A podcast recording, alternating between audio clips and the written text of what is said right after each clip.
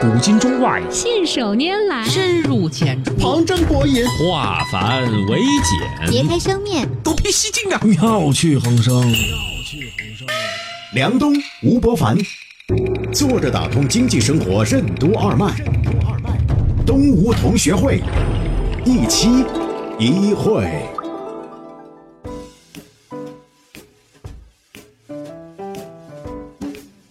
作者打通经济生活任督二脉，大家好，欢迎收听今天的东吴同学会，我是小梁，对面是老吴，老吴你好，大家好。也就是短短的几天时间，我突然感觉到很多东西好像有很多的变化。嗯，我想起了一个老师曾经跟我说，他说一个人总是要做一些最坏的打算，万一最糟糕的情况发生的时候，你要怎么办？我以前我总觉得好像没有必要，最近看到很多，比如说像华为这一系列的事件的时候，突然觉得这个华为。可能最少在十年前就已经开始启动了，那是十年前，应该是二十五年前就已经开始启动。万一有一天今天会发生这个事情的准备。刚开始的时候，它只是一个模糊的意识。嗯，当它很小的时候，危机也就小嘛，是吧？嗯、当它逐渐的体量开始大的时候，这种危机意识就越来越浓。事实上，华为有一个传统，就唱衰自己的传统。嗯啊，这个唱衰当然是打引号的啦。嗯、一方面他很有愿景，很有战略，很有抱负；另一方面，他时时刻刻都是用那个危机意识在提醒自己啊。嗯、比如说任正非的几篇著名的文章，其中华为的冬天是吧？对对，首先是华为的冬天，什么北国之春。然后任正非还有一个关于二零一二的一个讲话，嗯啊，那个时候你记得你还在戒烟啊什么的，嗯，我说那个马上世界末日了，你说马上就抽起来了啊，就这个这一下子过去就七年了。二零一二那个时候大家都在谈世界末日的时候，当时华为内部就有一个讲话，任正非关于二零一二这个问题，它是一个比喻，就是如果出现这种大的灾难的时候，华为能不能活下来？当时有个电影，嗯、你记得那电影就叫《二零一二》啊。那个电影想象的场景就是二零一二，全世界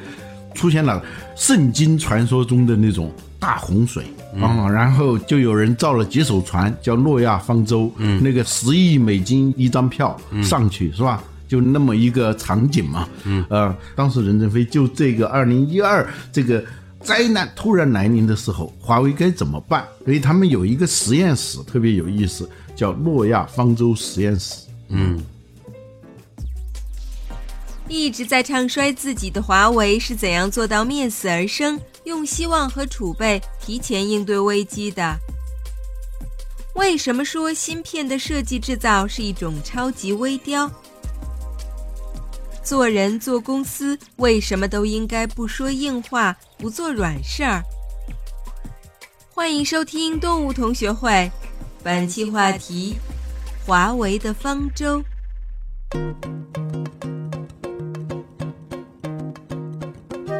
这个“诺亚方舟”这个词啊，很多人都很熟悉啊，也都知道说，当时船上面装了很多的动物啊、食物啊，就逃难，嗯、但是。好像很多人对诺亚方舟的这个原处啊的故事背景是什么样？你跟大家分享嗯啊这是犹太人的一个传说啊嘛，就是他们的上帝啊，嗯对这个地球上发生的事情开始不满了。嗯这用我们中国的话说就是天谴，要把这个世界要毁灭。但是呢，发现其中有一个人是好人，叫诺亚嗯啊，就悄悄的告诉诺亚要造一艘船。嗯不久之后啊，我就要让这个世界发一场大洪水。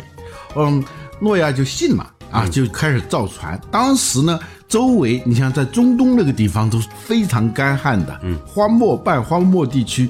他在那儿造一艘船，所以呢，他在造船的时候每天都要忍受别人的那种嘲弄，说你真是疯啊！嗯、这个地方怎么会有洪水呢？一年都下不了一两次雨，但是他坚定不移的在那儿造那艘船，果然。嗯就开始下雨了啊！大地淹没，他船上带着各种各样的物种啊，嗯、当然都是一对儿一对儿的，他要繁衍嘛，啊，就装在那个里头。哦、啊，当洪水来临的时候，他们就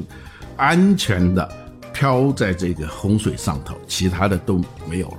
我们小时候听都觉得它是个故事，嗯，听着听着越来越觉得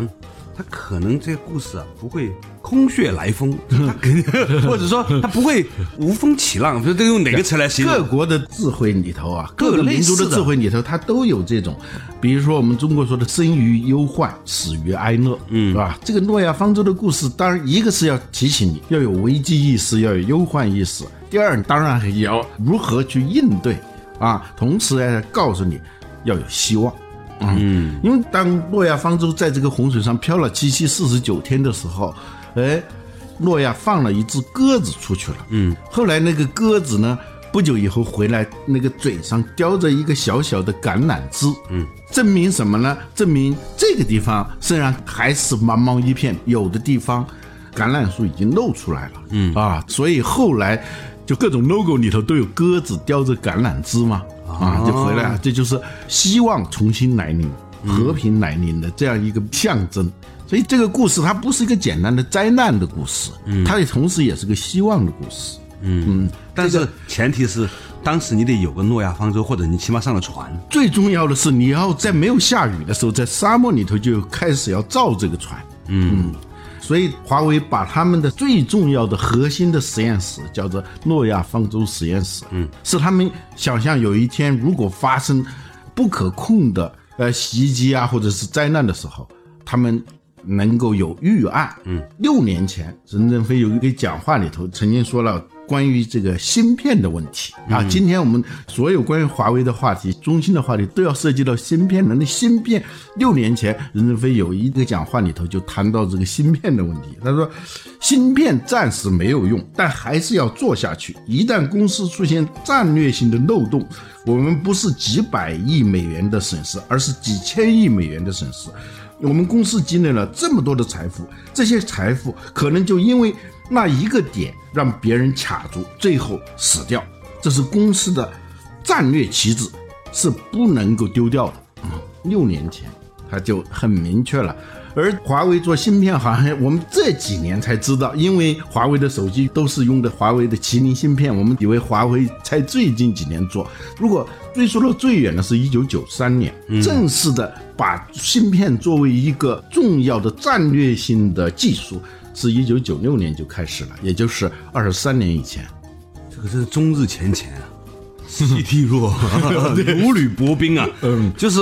我们在现在回溯看到过去他们曾经做的这一系列事情，现在浮出水面的时候，你可以想象，在最风光的时候，然后呢卖了很多钱的时候，大家都在表扬他的时候，其实。他在内心里面一定会有很强烈的这种不安全感，每天都觉得说 末日要来临了，结果对，关于华为的书有很多，但是只有一本是华为自己授权认可的，嗯相当于是华为的传记。嗯，啊，这本书的标题就吓人一跳，下一个倒下的是不是华为？嗯，一般很多人啊，尤其是在做风险比较大的事情的时候，就有很多忌讳。嗯，就对某些词语会特别的敏感。嗯，但华为始终是把倒下、死掉、冬天这样的词挂在嘴边，我觉得这个公司的气质很不一样。嗯，我前两天碰见一个美国密西根大学的一个教授，他因为中文很好，所以我难得有机会啊，向一个美国人请由教上一次下 跟一个外国人进行交 流，我爽死我了，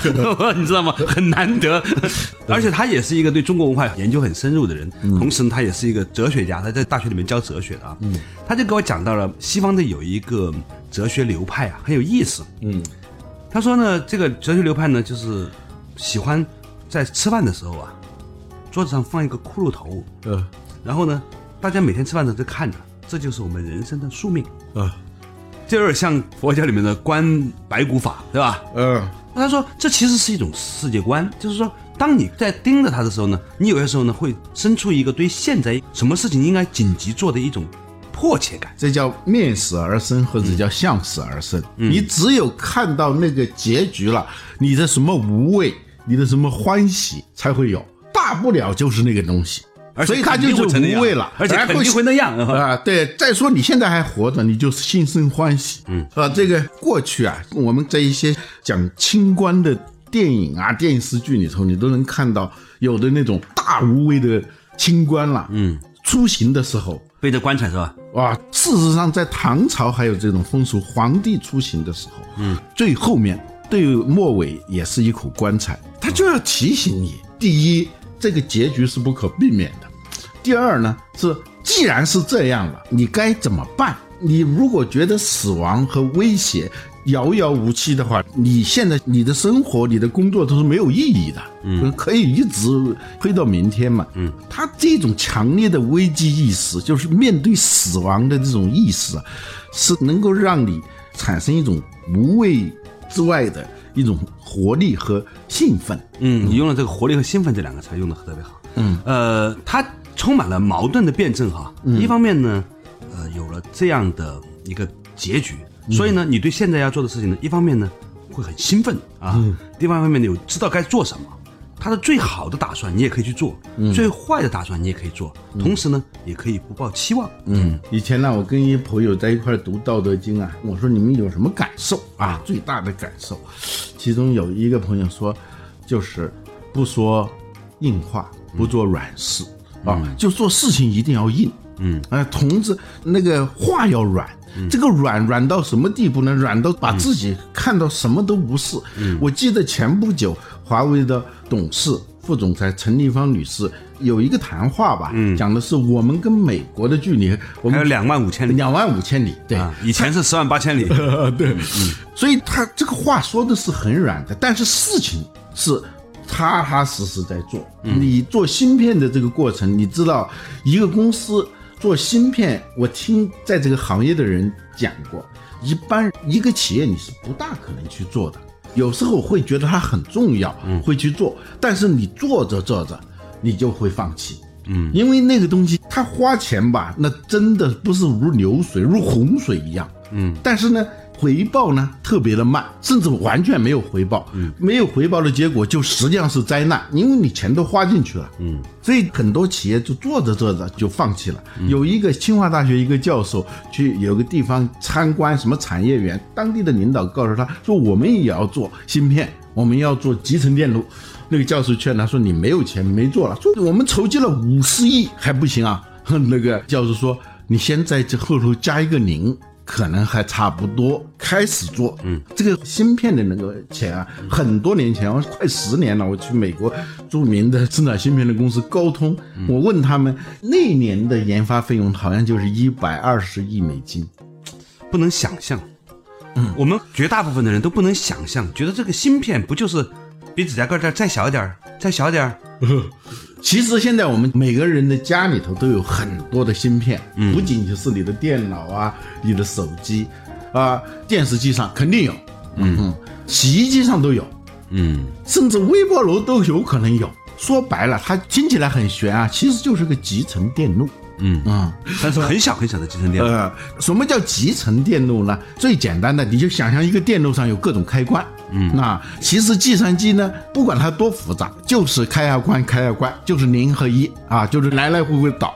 嗯，但最早呢，人类的第一台电子计算机，准确的说不是计算机啊，电子计算机是一九四六年发明的。啊，那台计算机呢有多大呢？有三十多吨，看上去就像个房子这样的啊！一旦开启呢，整个大楼的灯都会昏暗，它耗能特别大。它当时用的是电子管加上电阻、啊，这个电子管呢也叫真空管，就是现在都只有在博物馆才能看到啊。嗯，其实就像电灯一样。它是发亮的，嗯，所以在那个里头，它有一万七千五百个电子管在那里头。最早啊，操作这一台计算机的人有很多，不是一个人两个人啊。他们干什么呢？那个很大，像个房子啊，灯泡嘛，总有一个烧坏的概率的。你看，接近一万八千个电子管，随时有可能烧坏。还有呢，就是它这个灯啊，它会吸引那个蛾子，嗯，那个蛾子进去以后就扑过去，它就会导致短路，就有很多的叫 computer。那时候 computer 不是指计算机，指这个从事计算工作的人，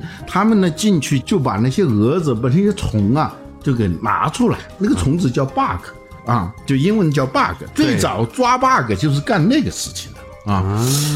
整个计算机你就可以把它理解成一个电路，但是由于当时的技术条件，它只能做到那么大。后来呢，有人发明了很小的，用这种硅片是吧晶体管，对，硅嘛，就是地球上最便宜的材料，沙子啊，就沙子里头的那个二氧化硅提炼出来这个硅啊，是 地球含量第二大元素啊，那个硅，用它弄出来的叫半导体，它是介乎导体和绝缘体之间的这样一种材质。这种材质呢，做出来的这种叫晶体管，再加上电阻，就晶体管加电阻，这样形成这个电路。然后呢，这然个后稍微休息一下，马上继续回来。坐着打通经济生活任督二脉，东吴同学会。一直在唱衰自己的华为是怎样做到面死而生，用希望和储备提前应对危机的？为什么说芯片的设计制造是一种超级微雕？做人做公司为什么都应该不说硬话，不做软事儿？欢迎继续收听东吴同学会，本期话题：华为的方舟。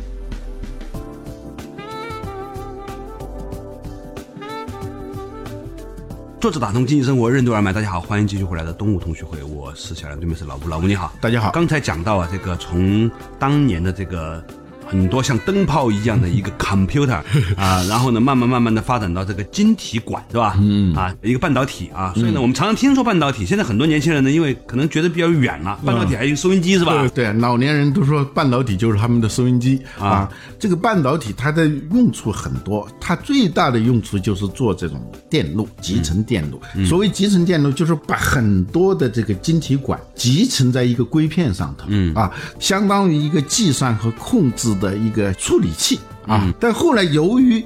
电子管是不可压缩的，那一个电子管就那么大、啊。但是用硅做的这个晶体管啊，它可以越做越小。这样就意味着一个芯片上头集成的晶体管的数量，随着技术的改进，它会集成的越来越多。这有点像脑细胞或者叫神经元之类的东西。这东西越多，脑袋瓜子就越聪明。这个计算机的善能就是建立在晶体管的数量上头。还有密度是吧？对，其实就是这个晶体管的密度。嗯，所以这个东西呢，到什么地步呢？就是说这个东西有多难呢？那不就是个电路吗？你知道那个电路做起来啊，现在晶体管一个个电路之间的间距，现在已经到纳米级了。最先进的是五纳米到七纳米。什么叫纳米呀、我们这一页纸的厚度，嗯，是十万纳米，嗯，也就是说一纳米相当于一页纸的厚度的十万分之一。那叫原子级的，就在一个分子里头，原子与原子的距离两纳米。你想想，要做这么一个东西，做出来，而且是标准化生产，这个难度是非常的大的。我记得小时候看那个，有人啊在头发丝儿上雕，呃，我见过，我见过这个作品啊。啊，嗯，就头发身上写一首写诗诗词嗯啊，对，那叫微雕艺术啊，估计、这个芯片的设计和制造，它就相当于一种超级的微雕艺术。真了不起，这是人类的这个巨大的成就。但是我很好奇啊，就是为什么中国这么多能工巧匠投入那么多钱，他做不出来？它是这样，最早呢有一个说法，就我们中国啊，你只要做电脑、做手机，你就要用芯片。对但是呢，这个东西难度是很大的，它分为设计、制造，还有封装，还有检测这四个阶段啊。这每一个阶段都是特别难的。这个四个阶段用出版来做比喻，就是设计相当于写书，嗯，这是最重要的啊。但是能够把这个东西弄出来变成一个产品，你就需要生产，生产就相当于印刷，嗯，封装封测就相当于装帧，把一本书啊，嗯，当然封装和测试相对比较容易，现在我们中国这方面已经很厉害了，嗯，但是在设计。在生产这个领域就非常难。我是参观过一个，就英特尔在那个 Phoenix 那个工厂啊、凤凰城啊，啊，就在那个地方，我就看见那些人穿的像太空服那样的，嗯，就是不让我们进去，只是说远远的看见他们看了一眼。据说那个东西就是你照个电池，还要除尘除湿那一套的流程都是极其严格的。那个东西可以说是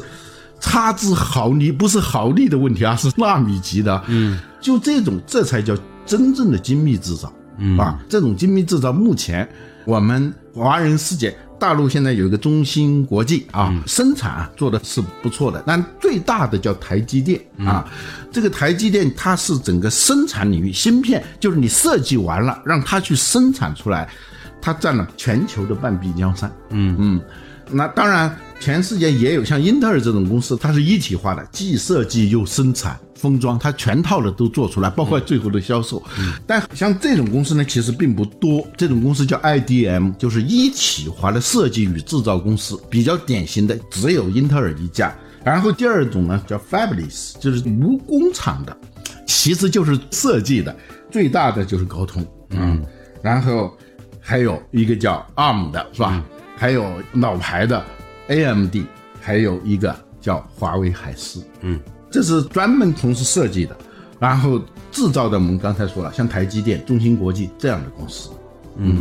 那你说，如果台积电为了要接其他的生意，或者由于种种原因，它不给代工生产了，那中国就没找不到什么公司能生产了，只有中芯国际能生产。嗯，对，目前台积电的它的生产能力是最强的。嗯，光这个生产领域啊，这一个产业链也很复杂。比如说，台积电它能生产，但设备不是它自己生产出来的。嗯，设备是由河南的一家公司啊，就是那叫光刻机。嗯，就是现在。最大的，我看了一个表啊，就是我们目前中国在技术上最容易受制于人的排第一的就是这个光刻机。就是生产芯片的那个机器啊。嗯，这种机器很有意思，它比生产飞机那公司产品数量还要少，一年就那么几十台，你要提前好几年订啊、才过来。那一台设备都是亿美元级的。那还是回到那个问题，为什么我们生产不出来呢？一个本身的，我刚才说了，这个难度非常的大、啊，是需要持久的投入，回报是很慢的、啊，真的是完全是用钱堆出来的一个东西啊。你一般的公司，尤其是企业，你要稳健的财务政策，一般你不大可能去投，尤其是那种实力不是那么强的创业企业，上来就做这个东西，你如果没有找到很好的资本，甚至是有政府的支持，你是很难做的。再一个，即使你启动了以后，你也很难持续，它很容易打退堂鼓。还有一个，就是中国以前啊有一个说法，我觉得跟中国现在的芯片制造业呢不是那么发达也有关系。嗯，就是以前呢都强调什么比较优势嘛。嗯，有一句很有名的话叫“以薯片、土豆片换芯片”啊，说我们生产不出来，我们可以生产薯片，然后用很多薯片，那换芯片不也一样吗？把自己分内事做好就可以了对啊，对参与到整个。 啊，全球化的分工当中，这个东西也确实导一些企业干脆就我能够花钱买到，我干嘛要自己来做呢？嗯嗯，所以它是最硬的一块骨头，就在制造业里头。它其实也不是制造业啊，表现为制造业的是一个绝对的高科技产业啊，所以敢一直往前走的企业不多，华为是少有的，连续二十多年。现在问题就是，除了芯片这一件事情之外，还有很多事情都涉及到这个问题。比如，说操作系统，对，啊，二零一二年的时候，任正非发表那个讲话就提到了，一个是芯片。别人不卖给我们，还有操作系统，别人不给我们用怎么办？我当时还很奇怪，这个安卓不就是一个开源的吗？怎么会别人不让用呢？但仔细的想，可能有这个事儿，但一般人觉得这就像沙漠里头发洪水似的，你觉得这种可能性太小了。嗯，呃，但是华为厉害的地方就在这儿，就你觉得是杞人忧天的事情，他一直是把它当成是一件实实在在的事干，而且是持续的干。这个事情呢，引发了另外一个话题，就是中国不光是企业，还有很多人呐、嗯，隐隐约约都知道自己的痛点，被别人捏住的喉咙的地方在哪儿，他也知道。嗯，但是呢，大部分的人呢，采取的是侥幸的心理，甚至就是不去想，嗯啊，忌讳，你说都不说，想也不想啊、不去想，不去说，这个事情呢就不会发生。 你想和说呢，它可能就会更快的发生。或者说采取这种鸵鸟政策啊，嗯就是我干脆就不正视这个事儿、啊，当它不存在，嗯，这是一种商业的态度，也可能是一种人生态度。很多人都有其实这种嗯很多态人度都是采取这样一种态度的，但是有些事情你不因为你不关注它，你忽略它，它不来，它不出现，嗯，尤其是当你在做一件很大的事儿的时候，嗯对这种黑天鹅是可能出现的，嗯所以今天我们就看到了这一系列事情，很多人呢很兴奋，就是啊觉得中国哎还有一个企业可以做这个事情，也有些人呢就有点绝望，说这个事情其实没有你想象那么简单。到底是怎么样呢？时间会给我们一个答案。但是呢，不管如何啊，的确对于所有的中国人来说呢，现在都面临着一个这个世界并不是我们想象的以为人家会给你这一切的，还是要自强不息。嗯，因为现在华为面对的问题不会因为他早就有准备而变得不是一个问题，其实他的挑战仍然是很大的。嗯，最后的结果啊，往往是这样，洪水会来。就像诺亚方舟的故事告诉我们的，洪水会来，甚至是你在这水上漂不是一两天，嗯啊，你得做各种储备，嗯，这个储备两个，第一个是你现在活下去的各种食物、水，这之外，诺亚方舟里头装的还有是保存你的生活世界、保存你的生态的那些东西。它并不是简单的是一个度过这一段日子，它是保留是关于未来的。洪水退去以后，你可以重新再来干的这些物种。很多年前，很多人都说啊，我听到一个观点，说中国生产粮食太贵了，拿这个生产粮食的钱呢去盖房地产呢，我们可以换很多很便宜的粮食啊。另外有人说呢，粮食安全也是很重要的，如果不是的话呢，大不了大家全国人民不用手机，回到写信的年代，但是不吃饭这是个问题啊。所以呢，我隐隐的感觉到这个事情还只是刚刚开始，还有越来越多的挑战等待着我们每一个人。那这个事情呢，每一个人呢也都是活在一个大时代里面的。对于个人来说呢，可能也是一个很重要的提醒。也许我们每一个人呢，都应该列出一张清单，嗯，哪怕是不需要告诉别人的，也应该悄悄的列张单子。如果出现了最糟糕的这些情况，我有什么办法？也许你没有办法，但是你想过和没想过，还是不一样。嗯，哪怕就是想过没想过，还是不一样。我有个朋友曾经跟我说，他有一段时间活得很焦虑，总是觉得有很多这样那样的问题，但是很多地方解决不了。他最后呢，自己写了一份遗嘱，写完之后呢，他好过多了。因为呢，就算不能做任何的改变，他起码可以对这件事情呢做一个安排。嗯嗯，也许太悲观，但是对未来的生活做最坏的打算，做最好的梦想，并且呢，不僵不硬的不做期待，并且呢，每天认真去过呢，可能是一种终日前前啊，中日前前的态度呢，嗯，比较符合我们的这个易经的态度，也是一个可能今天跟大家分享的一个态度。感谢大家收听今天的东吴同学会，我们下期仍然一期一会。